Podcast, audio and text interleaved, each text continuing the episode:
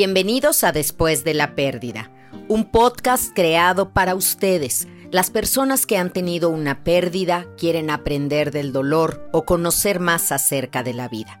Los temas que aquí trataremos surgen de la necesidad que tiene alguien después de haber tenido un dolor. Así que quédense, porque este es un espacio para crecer en resiliencia y también en amor un gran sí a la vida. Yo soy Gaby Pérez Islas, arroba Gaby Tanatóloga, y estoy feliz de que me acompañen.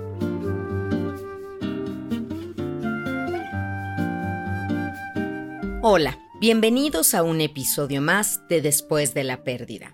Hoy vamos a hablar de un concepto que aunque es muy común, realmente no lo entendemos. Resiliencia. Yo quiero dejarles tres conceptos muy claros acerca de la manera de pensar de alguien resiliente. Porque la resiliencia no es una cualidad con la que nazcas y algunos la tengan y otros no. Todos la desarrollamos. Así que como muchos de ustedes me respondieron que después de la pérdida hay resiliencia, vamos a analizar de qué se trata esto.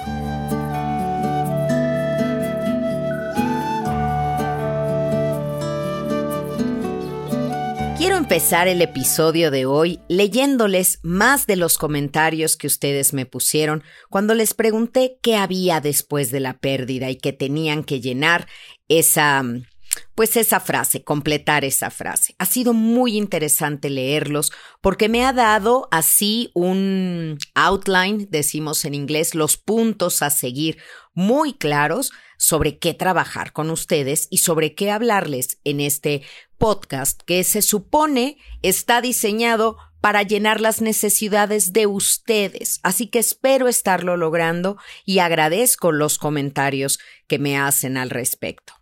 Ok, cuando yo les dije complétame esa frase, me respondieron. Después de la pérdida hay acercamiento con Dios y aprendizaje. Hay tristeza y dolor. Hay vida. Hay calma. Hay dolor, desesperación, vacío hay esperanza de volverlos a ver. Hay duelo, que puede ser dolor, depresión y enojo. Hay llanto, enojo, rumiar suposiciones. Paz. Hay amor y resiliencia. Hay un gran vacío, hay dolor, hay vacío, hay silencio, hay vida, hay una herida que permanece, hay dudas, hay aprendizaje, hay ganas de irse con el ser querido que se fue, hay esperanza, hay amor infinito para sobreponerse, hay miedo, hay teléfonos sin sonar, hay renacimiento con mucho esfuerzo, hay incertidumbre, amor, dolor, tristeza, muchos recuerdos y nostalgia, un enorme vacío, amor, cambios, dolor, recuerdos, dolor en el alma, preguntas sin respuestas, vacío, valor, desesperanza, desesperación, resiliencia, resiliencia, resiliencia con un corazón. Así que era inevitable que tocáramos este tema, porque aparecen más de una respuesta de ustedes. Las personas resilientes saben que el sufrimiento es parte de la vida. Este es el primer punto fundamental. Y quiero que lo entendamos así, porque a algunos les agarra muy de sorpresa que esto haya pasado. Pero ¿cómo? Si él era bueno. Pero no puede ser si apenas tenía 50 años. Pero ¿por qué yo? ¿Por qué en otra persona? ¿Por qué Dios no me hizo caso? Hay tantos reclamos y quejas. Porque no estábamos como, no voy a decir preparados, pero sí formados, es decir, con la información correcta. Si tú sabes que el sufrimiento es parte de la vida, sabes que algún día te va a tocar. Y no pido con esto que vivas sufriendo y pensando, ay Dios, cuando me tocará, ya mero se acerca, ya le tocó al vecino, sigo yo. No, no se trata de sufrir la vida, sino disfrutar la vida sabiendo que lo que tienes algún día va a modificarse, va a cambiar, y que eso no será el fin de tu felicidad ni de tu capacidad de sonreír, sino serán cambios, los cambios naturales que hay en la vida, porque, repito, el sufrimiento es parte de la vida. Así que cuando te toca perder, no te sientes excluido del mundo feliz de los otros a los que no les pasan estas cosas. Fíjense en nuestra expresión cómo se nota esto. Hay quien dice, ay no, yo bendito sea Dios no me ha dado COVID. Entonces yo le pregunto, ¿y maldito sea Dios si te hubiera dado COVID? Ay no, bueno, Gaby, no. Es que en el fondo en nuestra manera de expresarnos pareciera que nos hemos salvado. Fiu, no me ha tocado. Y aquí no es una repartición de suerte, no es yo lanzo el dardo y a ver a quién le cae. Es que todos vamos a tener un pedacito de ese sufrimiento, de ese pay del dolor, como yo le llamo, en algún momento de la vida. No es personal, no es a ti. En lugar de preguntarte ¿por qué yo?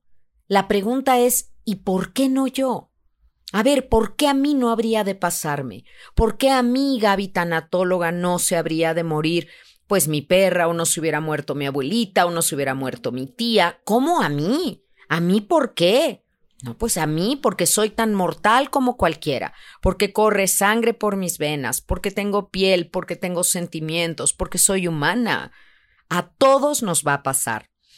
Yo creo que el objetivo de la tercera temporada de este podcast después de la pérdida fue justamente ese, el mostrarles que todo el mundo tiene dolor, que esas personalidades que ustedes ven en la televisión, que la ven sobre escenarios, que escuchan sus conferencias o leen sus libros, pues a veces pudiéramos creer que tienen las vidas perfectas y no es así. Tienen vidas como cualquier otro ser humano. Son personas comunes y corrientes. Me van a decir, no, Gaby, ni tan comunes. Sí, en muchos sentidos sí. Tienen otra vida, además de la vida pública, tienen un lado privado, sufren, se ponen tristes, tienen desencantos, igualito que tú, igualito que todos. Entonces, entender este concepto, tenerlo claro en la mente, no saben qué paz da. Lejos de lo que pudiéramos creer que esto nos va a angustiar, esto nos va a tranquilizar. Los resilientes saben que el sufrimiento es parte de la vida. ¿Tú ya lo sabes? ¿Ya integraste este conocimiento? No vivas temiéndolo, no digas, ay, no, no, no, es que yo de pensar que se mueran mis papás me muero. No, es que se van a morir. No ahorita, no mañana, no hoy, pero algún día y tú también. Deja de plantearte las cosas así, como si estuviéramos expuestos a un francotirador en la azotea de un edificio que está eh, matando a las personas como si fueran patitos de esos de feria que les disparas con un rifle. Así no sucede la vida. Hay un destino, hay un cuándo suceden las cosas y a todos nos van a pasar.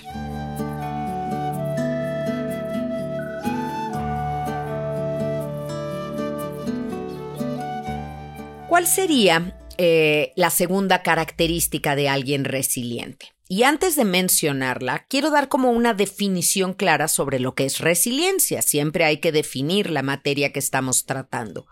La resiliencia es la capacidad de resistir los embates. Fue un término que se acuñó para los metales, para entender cómo era un metal, porque hay metales que son muy resilientes, que aguantan mucho los golpes, y otros que no, como el oro, que no aguanta tanto. Pero hay algunos, dependiendo el quilate, claro los quilates. Pero hay unas, el acero que aguanta muchísimo el embate. Entonces, lo empezaron a usar en psicología para las personas que tanto aguantaban los embates de la vida y volvían a su forma, que eso es la resiliencia. No se desbarataban, no se hacían pedazos, no se pulverizaban, sino volvían con el tiempo a retomar su forma. Entonces vieron que hay personas que francamente, por las cosas que les han ocurrido desde muy pequeños, pues son resilientes porque híjole, no es que sean más duros, les duelen las cosas, pero tienen esta capacidad de salir adelante, mientras que otros su nivel de drama es altísimo, su nivel de conmiseración, sienten que no pueden, se repiten que no pueden y concedido. Eso les complica todo. Así que una persona resiliente, y este es el punto número dos, es buena en elegir dónde pone su atención. No es como que su atención tenga vida propia y la atención decida a dónde se va sin gobierno alguno. Una persona resiliente se da cuenta que vale la pena poner mi atención en algo que sí puedo cambiar y trabajar, no en algo que no puedo cambiar. Y esto es la base de la oración de la serenidad de Alcohólicos Anónimos. Dios, dame la fuerza para cambiar las cosas que puedo, la sabiduría para reconocer la diferencia entre las que puedo y que no, y la aceptación para entender las cosas que no puedo cambiar. No sé si la dije en el orden correcto, pero esta es la idea general. Entender la diferencia entre qué sí puedo cambiar y qué no. Y entonces lo que sí puedo cambiar, ahí es donde tengo que poner toda mi intención. Voy a ponerles un ejemplo de, no sé, de alguna plantita que tengan ustedes en una maceta. Y tienen dos macetas. Una es una lavanda que está francamente seca se te había olvidado regarla, le dio muchísimo el sol, no tuvo suficiente agua, entonces los pocos botoncitos que quedan de lavanda ya están marchitos y las hojas muy secas, casi si la agarraras con tu mano podrías volverla orégano y desmenuzarlo así. Y en la otra maceta tienes una plantita que se ve verde con algunos botoncitos cerrados y que se ve que la tierra todavía está humedecida. ¿A cuál le vas a poner más atención? ¿A cuál vas a regar todos los días? ¿A cuál a lo mejor le vas a hablar y le vas a quitar las hojitas secas y la vas a podar y vas a estar más al pendiente? A las dos, me dirían, seguro los protectores de las plantas. Claro, pero una es abiertamente un caso perdido. Podrás regar en la tierra y podrás, podrás a lo mejor rescatar por ahí algún brotecito. Pero la otra, la otra está empezando, está fresca, está viva. A esa hay que poner toda la atención. Darte cuenta cuando algo es un cadáver es importante porque no podemos ir por ahí cargando un cadáver. Imaginen esta idea, este concepto, un cadáver a los tres días apesta. ¿no? lo vas a traer ahí contigo porque es algo que no tiene sentido, no le, van a, no le vas a regresar la vida. Y así hay pensamientos que se enfocan a es que me gustaría que estuviera aquí, es que si esto no hubiera pasado, es que yo daría mi vida a cambio de, pero no te la pidieron, lo que te pidieron es que vivas, aunque esa persona no esté. Y esa es la elección donde pongo mi atención.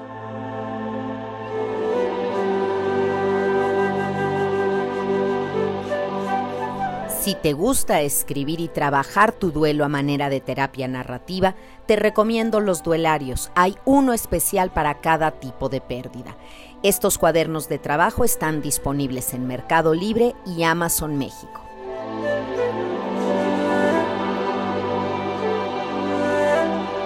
No seamos crueles con alguien que es resiliente, porque de repente soltamos comentarios como, ay, bueno, amiga, lo bueno es que tú eres muy fuerte. No, no, no, es que si a mí me hubiera pasado lo que te pasó a ti, yo me muero. No seamos así porque una vez más es como el alivio de, ¡Fiu! ¡Qué bueno que te pasó a ti y no me pasó a mí! Al decir yo no podría con eso, estás haciendo una negociación con el cielo. Lo estás manifestando para que el universo te escuche y diga, mira, no, ella no podría, mejor no le mandamos nada. Y así no opera la vida. Una vez más, no dejes de oír el primer episodio de esta cuarta temporada donde hablamos cómo es la vida. Y a la vida no le puedes prohibir y no le puedes decir, no, yo con eso no puedo, ¿eh? Lo siento. Claro que podrías. Llegado el momento podrías, porque todos sacamos esta casta, esta resiliencia, nos educamos en ella. Entonces, como segundo punto, aprende a poner tu atención en las cosas que sí podrías cambiar, no en lo que no, para que no sea una energía desperdiciada. Sé bueno en hacer esto, aprende y desarrollalo bien. Este tercer punto del que yo les hablaba, digamos que los resilientes no es que hagan de menos la pérdida, no es que la hagan chiquita o como que no fue tan grande, sino que automáticamente se sintonizan en lo bueno. Vamos a imaginar que la vida tenga dos radiofrecuencias, FM y AM. Si tú te pones en AM, en la queja y la lamentación y te fijas en todo lo que puede salir mal, pues bueno, ahí estás vibrando muy bajo en esa frecuencia. Pero en cambio los resilientes deciden irse a FM, a la frecuencia donde piensan, mira, es que no sufrió, fue una muerte repentina y una muerte repentina siempre es la mejor muerte para el que se va. Es muy difícil para los que nos quedamos, pero amar es el bien, eh, querer el bien de la otra persona, no el mío. Podríamos pensar, ya estaba sufriendo mucho, lo que seguía para ella ya no tenía calidad de vida. Y no es este irnos al lado luminoso de las cosas y querer en una, no sé, autoayuda barata, sí se puede, es lo mejor que pudo haber pasado, pasará pronto. No, no, no, no, ustedes saben que yo no les falto el respeto así. Simple y sencillamente es decir, sí pasó, pero ya pasó. Así que, ante lo dado no pedido, actitud. Actitud. ¿Cómo me voy a parar frente a esto que ocurrió, que es innegable y que no puedo hacer nada al respecto?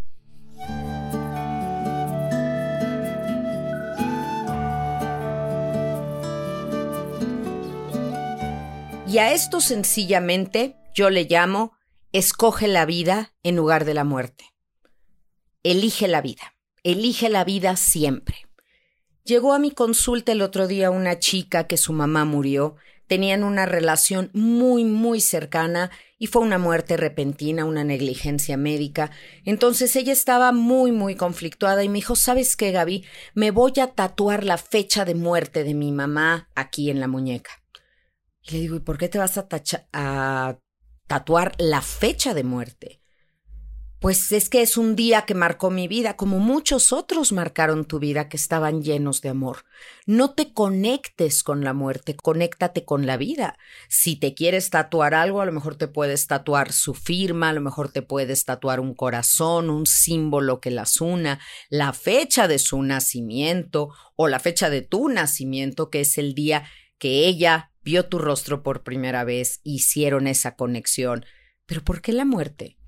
porque hay otra paciente mía que me da risa porque todas sus claves para el banco, sus contraseñas, todo, son las fechas de muerte de sus familiares.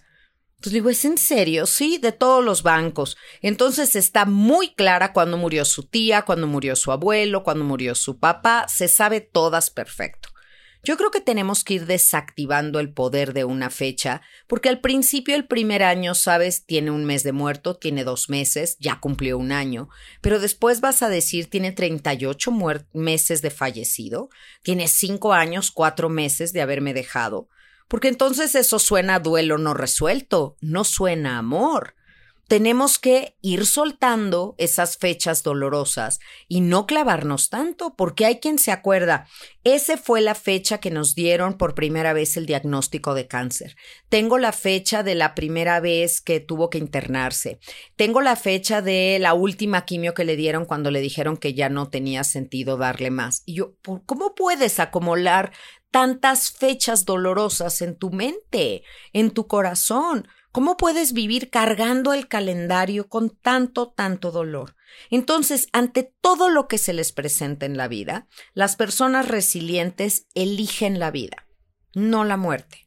Y esto tiene que ver con algo que me han escrito y que me han preguntado. Cuando coincide tu fecha de cumpleaños con la fecha en que murió alguno de tus seres queridos. Es decir, imagínense que yo cumpliera el 5 de mayo y el 5 de mayo es la fecha de muerte de mi abuelita. O mi abuelita muere un 5 de mayo después de que yo ya había nacido. ¿Qué voy a priorizar? La vida. La vida, pero Gaby, ¿cómo voy a festejar mi cumpleaños si coincide con la fecha en que ella murió? ¿Cómo no vas a festejar tu cumpleaños? diría yo. Tenemos que meterle ese no y hacerlo mucho más poderoso. Puedes buscar un pequeño ritual de recuerdo a tu abuela tener unas flores, lanzar un globo al cielo, escribir una carta, asistir a misa, y le dedicas un ratito del día y de tu corazón en esa fecha, pero el resto del día es tuyo y la vida se celebra, siempre se celebra.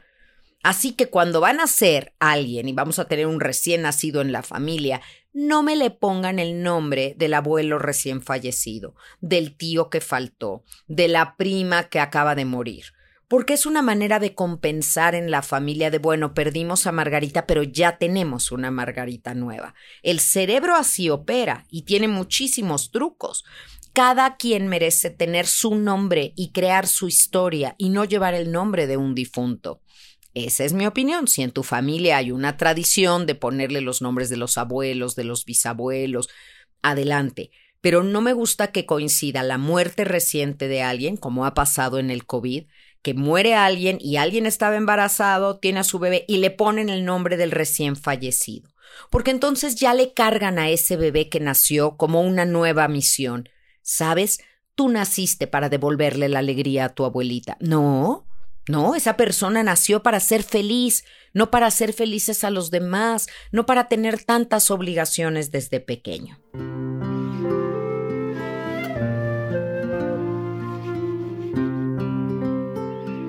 Si estás interesado en alguna de mis conferencias en línea, en mi diplomado en línea o la certificación para ejercer como tanatólogo, todos los informes los puedes encontrar en gabitanatóloga.teachable.com donde está disponible este material para ti.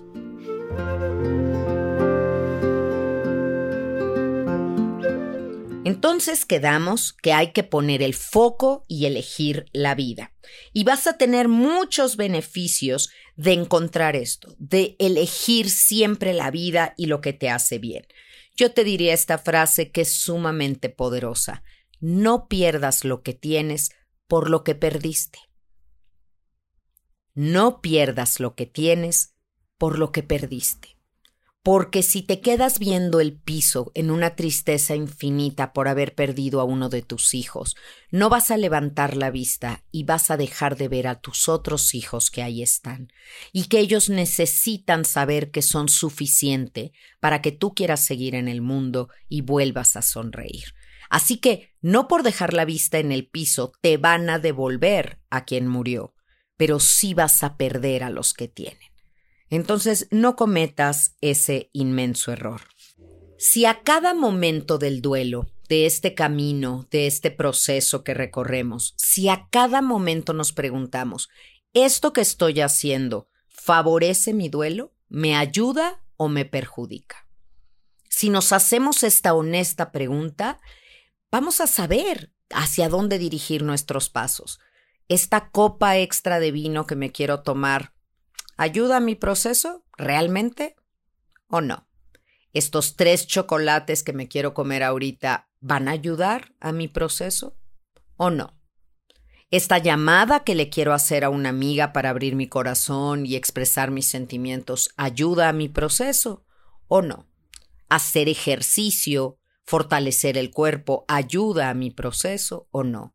Y tú sabes las respuestas las sabes, tienes esta inteligencia emocional que te va diciendo todos sabemos si le estamos haciendo algo daño a alguien o nos estamos haciendo daño a nosotros. Tendríamos que ser unos sociópatas para no darnos cuenta del dolor que generamos a otros o a nosotros mismos. Así que pregúntatelo y ten una autoobservación de tu proceso constantemente. ¿Cómo voy? Porque inclusive el mejor tanatólogo puede o no darse cuenta de tus avances. Tú eres la única persona que vives contigo todo el tiempo, que amaneces contigo, que te bañas contigo, que te duermes contigo. Entonces tú sabes si tus pensamientos están siendo positivos, si te estás llenando de pensamientos catastróficos, si estás favoreciendo tu duelo o frenándolo, si estás queriéndote quedar mal para obtener ganancias secundarias, solo tú. La atención de los demás es tan engolosinante que a veces podríamos quedarnos en un mal lugar solo por la atención que estamos recibiendo de los otros. Que los otros estén más preocupados por ti que tú mismo es un desequilibrio muy peligroso en el duelo.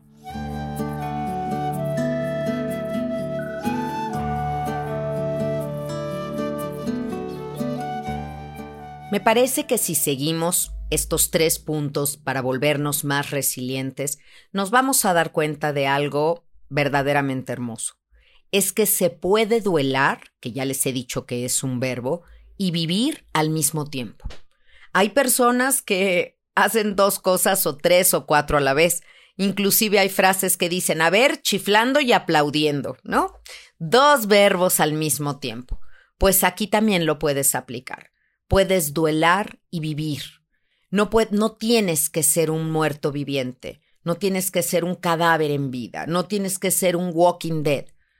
Puedes vivir y tener una vida y al mismo tiempo, de manera paralela, llevar tu proceso de duelo, honrar a quien no está, recordarlo, llegar a recordarlo con más amor que dolor y transitar el duelo. No necesitas quedarte estacionado en el duelo como si fuera un sillón en el que te acomodas a ver pasar la vida, una vida en la que los otros les va bien, una vida de Instagram, como digo yo, donde todo mundo es delgado, todo mundo es feliz y todo mundo se divierte. No, es increíble la cantidad de filtros, de mentiras, de filosofía que le meten a esas fotografías porque le importa mucho a las personas que tú sepas que la están pasando bien. Y a mí, en la vida, me importa saber yo que lo estoy pasando bien y que sea real. No necesito ir a un lugar y tomarme la foto en ese lugar y mandarla a todos para que todos sepan que fui. A mi alma le basta con saber que estuve ahí. Me basta con ver el mar. Y si alguna vez comparto con ustedes un atardecer o un amanecer, el mar en general, pues es para compartir que eso ilustre un pensamiento que tengo para ustedes. Pero no estoy presumiendo de ninguna manera al lugar al que voy o lo que me tocó ver. No. Saben que los llevo en mi pensamiento y los llevo conmigo donde estoy. Y siempre, siempre estoy buscando darles motivos para vivir. ¿Ya escuchaste ese episodio? Es uno de mis episodios de la segunda temporada de este podcast. Yo te recomiendo que los escuches todos desde la primera temporada. Te van a gustar y vamos tejiendo, vamos tejiendo una urdimbre apretada que a veces te sostendrá a ti y a veces me sostendrá a mí.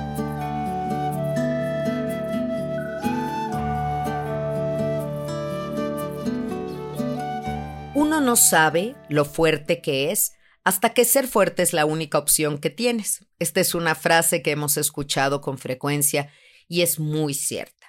Si yo te hubiera preguntado, oye, ¿tú qué haces si se muere, no sé, tu mamá? Si yo te lo hubiera preguntado hace un año y la muerte de tu mamá ocurrió hace seis meses, hace un año tú me hubieras dicho, no, Gaby, cállate, yo me muero. Yo no hubiera, yo no aguanto eso. Y sin embargo aguantaste porque hoy me estás escuchando. Tú no creerías que hubieras podido con lo que te pasó, pero pudiste. Y eso que me prueba, eso me prueba a mí y te prueba a ti que eres resiliente, que eres más fuerte, que eres mejor alumna de la vida o alumno de la vida de lo que creías, y que el amor le gana al dolor. Ahí está el homenaje de la resiliencia si yo salgo adelante no es que no te quería y por eso me fue más fácil salir, no, es que te quiero tanto que me agarro de ese amor para levantarme todos los días de la cama. Y eres mi motor, y eres mi gasolina, y mi inspiración, y mi para qué. Así es como tenemos que ver la pérdida. Si la entendemos, desde el paso uno que les dije, como que el sufrimiento es parte de la vida y que en esta vida vamos a perder, Vamos a ganar muchas veces, pero también vamos a perder, porque esto es un movimiento perpetuo y no se detiene. Así la llamaba Augusto Monterroso, un escritor guatemalteco, decía, la vida es un movimiento perpetuo, un sin cesar de eventos. Es que hay familias, Gaby, a las que se les carga la mano, de veras, ya que la vida se escoja a otros, todo les pasa. A ver, pero pusieran diez hermanos pues tienen 10% más posibilidades de que les pasen cosas que quien tiene solamente uno. Entre más personas están en nuestra tribu, en nuestra manada, pues más cosas nos ocurren. Y entre más cariños y afectos tenemos, pues también hay cosas que nos duelen más. Pero bueno, ni modo. Las pasamos, las sufrimos y las vivimos. Vivimos nuestro dolor lo integramos en nuestro carácter, en nuestro temperamento y le damos un gran sí a la vida, como seres resilientes. Y aunque es una palabra larga, la verdad es que el aprendizaje no es tan difícil como te lo acabo de probar. El concepto ya haz lo tuyo y date cuenta que todos tenemos esa capacidad de mostrar nuestra mejor cara ante la tormenta. Ya te he contado esa historia de los búfalos y las vacas. Te la cuento ahora. Si ya la sabes, la recordarás y si no, te va a encantar también. Resulta que en Argentina, ahí en las praderas, cohabitan las vacas y los búfalos pastando. Y cuando viene una tormenta, ustedes saben que los animales tienen esta capacidad de percibir que ahí viene, ¿no? Entonces, ¿qué hacen las vacas? Las vacas sienten, perciben, huelen que la tormenta viene por aquí a la izquierda y, sabes, ellas corren hacia la derecha. Y corren y corren y ahí viene la tormenta, eventualmente la tormenta las alcanza, las empapa y la tormenta las rebasa y sigue y las pobres vacas se quedan empapadas y exhaustas. En cambio, los búfalos, ¿qué hacen? Cuando los búfalos huelen que ahí viene la tormenta y la perciben, y ven que viene desde la izquierda, los búfalos corren hacia la izquierda. Las vacas le dirían, no lo hagas, no lo hagas, te la vas a encontrar de frente. Sí, se la encuentran de frente y se cruzan con ella, minimizando de esa forma el tiempo en el que permanecen en la tormenta. Así que la cruzan y los búfalos se quedan bien y la tormenta pasa y ellos no están ni agotados ni empapados.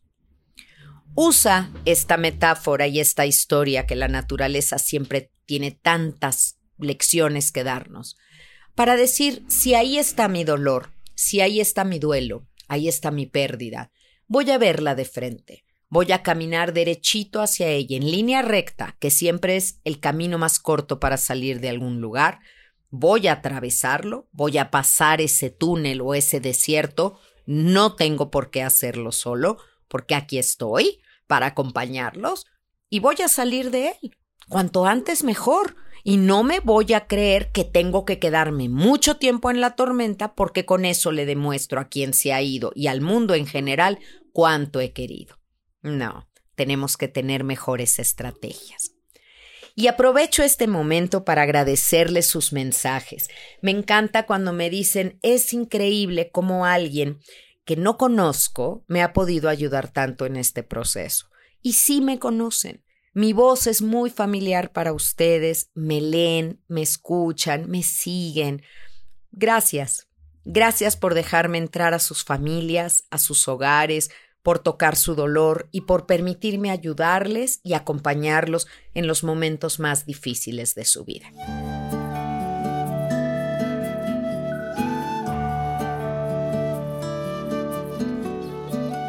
Yo creo que quien vive en paz seguramente muere en paz. Hay que aceptar con paciencia y filosofía los contratiempos que al fin y al cabo no son más que parte de la vida, y hay que ser certeros y no desperdiciar, estar con toda nuestra atención para aprovechar el momento, que a veces, pues las oportunidades no vienen dos veces. El momento de Lola puede ser el momento del adiós, es una de las frases del tanatólogo. Puede no haber otra oportunidad y por eso lo aprovechamos. Los tanatólogos debemos demostrarle a los usuarios que nos importan, que estamos ahí para ellos, darles información correcta y lograr su confianza. Eso es lo que busco también con todo este material que pongo a sus órdenes, que se hagan de herramientas y de información correcta para compartirla con su familia, con sus amigos y si son profesionistas en esto, pues también con sus usuarios. No se trata de que nos peleemos con la familia, porque luego me escriben y me dicen, Gaby, tú ya dijiste que no celebramos el cumpleaños de alguien que murió, que es el aniversario del día en que nació. Pero en mi casa no me hacen caso, y ese día hasta quieren hacer pastel y todos se reúnen. Trata de entenderlos. A veces las familias no encuentran motivos suficientes para poder estar juntos y se siguen apoyando en lo que alguna vez fue el pivote alrededor del que giraban, mamá o papá. Acuérdate que es la misa de mamá y luego vamos a merendar en la casa. No vayas a faltar, ¿eh? Porque es el aniversario de papá y todos vamos a estar juntos. Y utilizan eso para reunirse. Ojalá encontráramos nuevos motivos para estar juntos y para disfrutarnos, pero entiende a tu familia. Lo que aprendas con tanatología es para ti. Tú compártelo, pero tampoco te vayas peleando con el mundo. Eso déjamelo a mí. Yo seguiré haciendo mi lucha por hacer cultura del duelo, por acompañarlos y por hacerles ver lo que siempre les he dicho, que después de la pérdida hay muchas cosas. Y en este episodio hablamos de resiliencia. Creo que al terminar de escucharlo, ah, checa tus musculitos. Se me hace que ya eres más fuerte.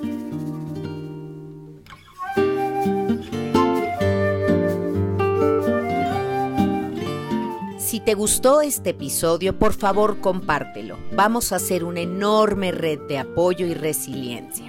Gracias por tu escucha activa y nos encontramos una vez más la próxima semana en un episodio de Después de la Pérdida.